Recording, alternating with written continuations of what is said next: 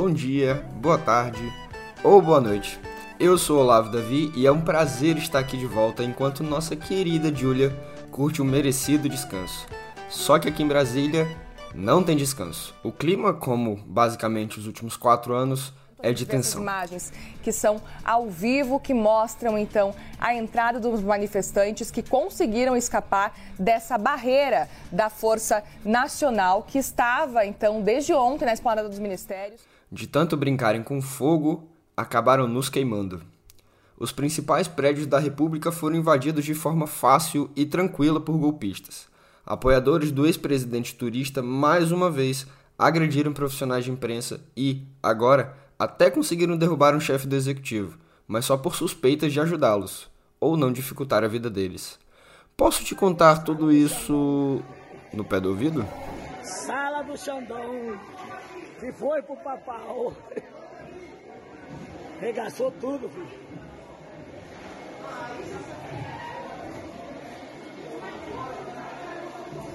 Só com o pau. Abre lá, tem que ter água. Aí. Olha a salinha deles. Falaram, gritaram, cantaram a uma só voz, vieram para a capital há mais de 70 dias. Prometeram e de certa forma cumpriram. Ontem, sinceramente, parecia 64. Ou 6 de janeiro de 2021, só que no Brasil e não nos Estados Unidos. Não foi a primeira vez e também parece que não será a última que esses agentes do apocalipse tomaram de assalto a zona central de Brasília. A retórica violenta e golpista dos apoiadores do antigo inquilino do Palácio da Alvorada materializou-se na tarde de ontem em ataques aos prédios das instituições republicanas. Escoltados pela Polícia Militar do DF à Praça dos Três Poderes, o grupo terrorista deixou o QG do Exército e, por volta das 15 horas ou 3 da tarde, com máscaras de gás e capacetes, os criminosos invadiram o Congresso Nacional, o Palácio do Planalto e o Supremo Tribunal Federal. Agentes da Polícia Militar foram flagrados rindo, debochando e até filmando as movimentações terroristas, alguns inclusive deixando seus postos. Desde a redemocratização e mesmo antes dela, poucas cenas foram tão assustadoras no Distrito Federal.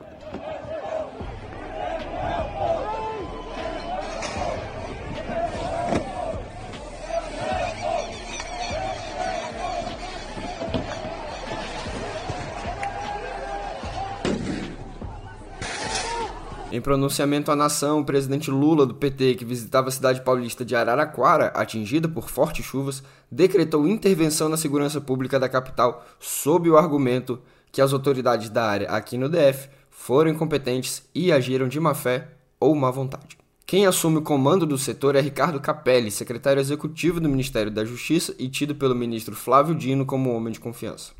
Não dá nem para falar que o antigo secretário de Segurança Pública do Distrito Federal foi substituído à força. Ainda durante os ataques, o governador Ibanez Rocha, do MDB, exonerou Torres do cargo. Cabe lembrar que o delegado da PF é também ex-ministro da Justiça do antigo governo e também está nos Estados Unidos. O agora ex-ministro e ex-secretário chegou a vir a público por meio de seu perfil no Twitter para negar que houvesse se encontrado com o ex-presidente Fujão na terra do Pato Donald. Torres desligava o celular no primeiro toque das ligações. Também não respondeu às mensagens. Um assessor do ex-ministro que estava em Brasília de folga no momento dos atentados mostrou-se perplexo com os atos e mesmo com a inanição da polícia militar. Quem também vai passar um tempo de molho é o governador Ibanez Rocha. Acusado de cumplicidade ao corpo mole frente aos terroristas, o chefe do executivo do local, distrital, foi afastado do cargo pelo ministro Alexandre de Moraes, do STF. A decisão se deu no âmbito do inquérito dos atos antidemocráticos que ainda estão abertos na Suprema Corte. O pedido partiu da Advocacia Geral da União e do senador Randolfo Rodrigues, da rede. Ibanez chegou a gravar um vídeo em que se desculpou junto ao presidente da República e disse não ter dado a dimensão correta aos atos. desde a tarde de ontem, juntamente com o ministro Flávio Dino, todos esses movimentos que estavam chegando ao Distrito Federal. Conversamos de ontem para hoje por várias vezes e não acreditávamos em momento nenhum que essas manifestações tomariam as proporções que tomaram. Esses mesmos atos que se organizavam à luz do dia na capital da República. A decisão de Moraes, expedida ainda nas primeiras horas desta segunda-feira, também determina a imediata desobstrução de vias Brasil afora. O acampamento golpista em frente ao quartel-general do Exército, aqui em Brasília, deve ser desmobilizado imediatamente pelas forças de segurança. O portal Metrópolis flagrou uma movimentação estranha no QG. A PM esteve lá, mas foi rechaçada por blindados verde-oliva. Ainda não se sabe a real função dos veículos militares ou por que estavam lá, ou quem deu a ordem para que se evitasse a dissolução do movimento golpista. Sobre o Distrito Federal, o ministro foi ainda mais duro e com toda razão. A Polícia Federal e a própria Polícia Rodoviária Federal devem apreender todos os ônibus que trouxeram manifestantes para Brasília, com identificação dos donos e depoimentos em até 48 horas. O DF está fechado para manifestações políticas até o fim de janeiro, ou seja, não adianta vir à capital da República com objetivos políticos. Alguns especialistas em segurança pública com quem conversei têm opiniões fortes sobre o ocorrido na esplanada dos ministérios. O fato, por exemplo, de os três principais prédios da democracia brasileira não estarem preparados para impedir a entrada dos terroristas impressionou. Isso aqui é o que sobrou do Supremo Tribunal Federal. Esse aqui é o plenário da corte, onde são feitas as votações. Está completamente depredado. Esses aqui são os assentos onde. Caravanas chegaram à capital ainda na sexta-feira, dia de Reis. Nas redes, era clara a intenção subversiva dos. Hum, hum, bem, manifestantes. Os terroristas se vangloriavam de ter chegado ao Planalto Central com tudo pago na versão deles, e ex-agentes de segurança eram convocados, bem como qualquer um, basicamente, que tivesse porte de arma. Um quadro do artista de Cavalcante foi esfaqueado pelos golpistas. Lembra que esse povo não gosta de arte e de nada que nos remeta à cultura brasileira, né? Pois é. Salas do STF, do Planalto e do Congresso foram simplesmente esculhambadas. As entradas desses prédios estão reviradas do avesso. Tido como mito ou líder para estes criminosos, o antigo presidente se manifestou lá dos Estados Unidos, onde está desde que abandonou o cargo. Cínico como ele só, comparou os eventos de ontem às manifestações de 2013 e 2017, quase culpando a esquerda política pelo que aconteceu em Brasília neste domingo. Cabe lembrar que em nenhum destes anos, 2013 e 2017, houve tentativa de invasão da sede dos poderes. Como bem notou Leonardo Pimentel, editor aqui do meio, aquele que não deve ser nomeado rechaçou as acusações do discurso de Lula, mas pela primeira vez referiu-se ao petista como chefe do executivo do Brasil. Não que a opinião dele conte para algo, mas fica o registro. Na fala já mencionada, Lula insistiu em chamar o ex-presidente de genocida e atribuiu a ele, não sem razão, a responsabilidade por essas desventuras terroristas que batem a porta do poder brasileiro. Que arrombaram as portas do poder brasileiro, na verdade. Presidente do STF, a ministra Rosa Weber garantiu que a Suprema Corte não se deixará intimidar e chamou os terroristas de delinquentes infensos ao Estado democrático. Confesso que tive que recorrer ao dicionário. Infensos quer dizer contrários, opositores presidente do Senado e, consequentemente, do Congresso Nacional, Rodrigo Pacheco, do PSD de Minas, convocou uma reunião extraordinária do parlamento para confirmar a intervenção na segurança do DF. Aliado de Bolsonaro, o presidente da Câmara, Arthur Lira, disse que o Congresso não dará espaço para a baderna. No Twitter, o presidente do Tribunal Superior Eleitoral, Alexandre de Moraes, prometeu que a punição não se limitará aos terroristas, mas atingirá, aspas, seus instigadores e financiadores, aspas, incluindo agentes públicos. Nos bastidores, os ministros do STF responsabilizam o ministro da Defesa, José Múcio, por conta do que consideraram uma ação fraca diante dos atos antidemocráticos. Ele defendia que as manifestações estavam se esvaziando naturalmente, o que, claro, se mostrou falso. Pela manhã, Múcio chegou a visitar um acampamento bolsonarista em Brasília. Em alguns grupos de militares aos quais eu tive acesso, muitas mensagens de gente graúda já pediam a cabeça do ministro.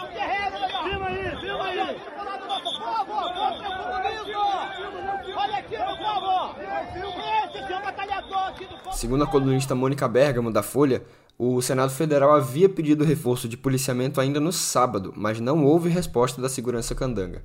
O setor de segurança do Congresso Nacional identificou ameaças de invasão, mas não tinha contingente para promover o isolamento do prédio. Quem também se manifestou foi o presidente dos Estados Unidos, Joe Biden, que tuitou uma mensagem de apoio a Lula e ao Brasil condenando o ataque à democracia. Na mesma linha seguiram praticamente todos os líderes da América Latina e nomes importantes da política mundial, como o presidente da França, Emmanuel Macron, e do governo espanhol, Pedro Sánchez. Assumidamente de direita, a premier italiana que comanda o país onde o ex-presidente planeja se exilar, Giorgia Meloni, criticou os ataques em Brasília. Para, respira e vamos nessa. Outro grande crime cometido pelos terroristas foi não nos permitir dar a despedida merecida para o maior ídolo da história do Vasco.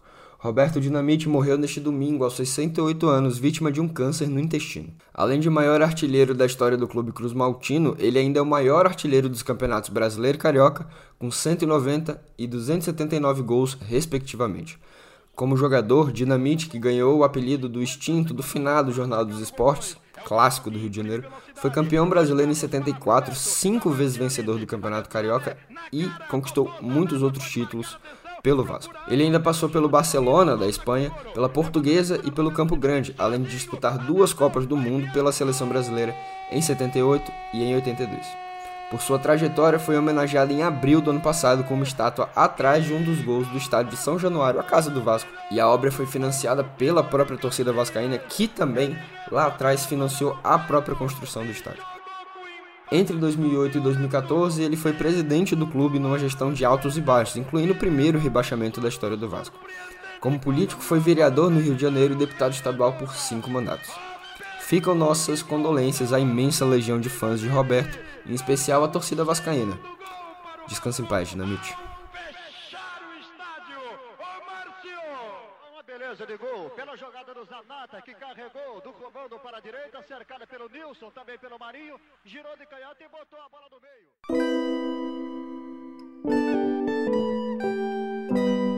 Quem não tem paz somos nós e vamos novamente falar do governo passado. Isso porque em dezembro, último mês sob a gestão anterior, houve um aumento de 150% no desmatamento da Amazônia em relação ao mesmo período de 2021. Os dados são do Instituto Nacional de Pesquisas Espaciais, o INPE, e foram divulgados na sexta-feira, dia 6. Eles mostram que foram destruídos mais de 218 quilômetros quadrados de floresta no último mês, ante os 87,2 quilômetros quadrados em dezembro do ano anterior. Este foi o terceiro pior mês de dezembro já registrado pelo INPE desde 2015, quando começou a série histórica.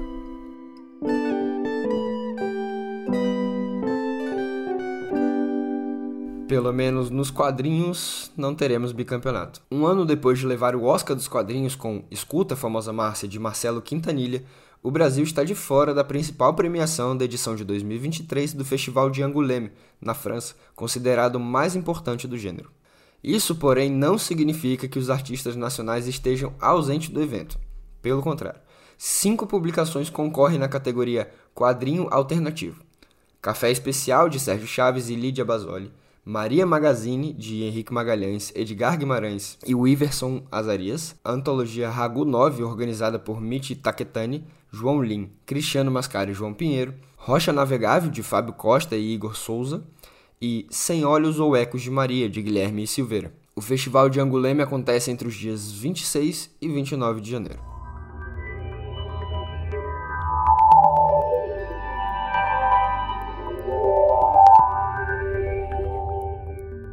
Todo mundo vendo.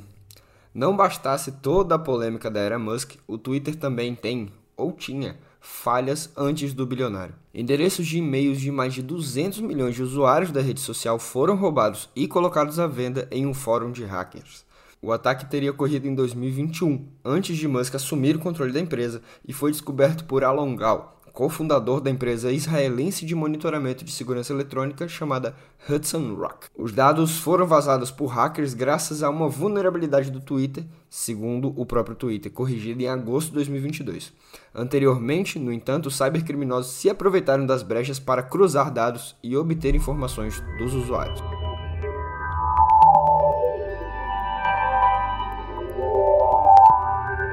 Agora sim a gente fala de uma ação de música. Na sexta-feira, o Twitter efetuou mais cortes de pessoal na equipe que lida com moderação de conteúdo global e na unidade relacionada a discurso de ódio, porque tá dando certo. Pelo menos 12 funcionários foram demitidos em escritórios da empresa em Dublin, na Irlanda, e em Singapura. Já são mais de 3.700 profissionais demitidos, além das centenas de demissões voluntárias em meio aos cortes de custo na plataforma.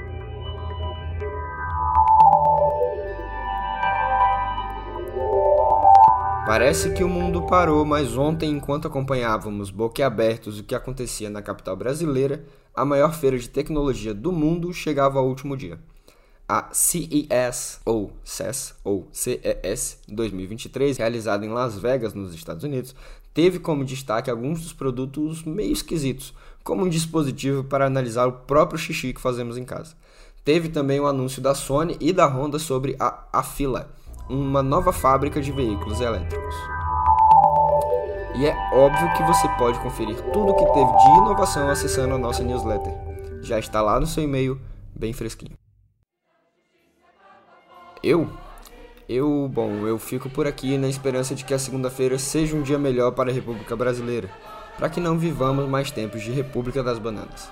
Mais uma vez registro repúdio a tudo isso que está aí, a todos que perderam nas urnas e querem ganhar na força. Não há país que progrida sob os moldes autoritários, golpistas, terroristas. A tarefa não é fácil, mas precisamos nos debruçar sobre isso e sobre nós. Como chegamos a um ponto assim? Essa certamente é uma pergunta que não terá uma resposta hoje, talvez nem tão cedo, mas eu prometo voltar amanhã para repercutir o que de mais importante aconteceu em Brasília, no Brasil e no mundo. Até!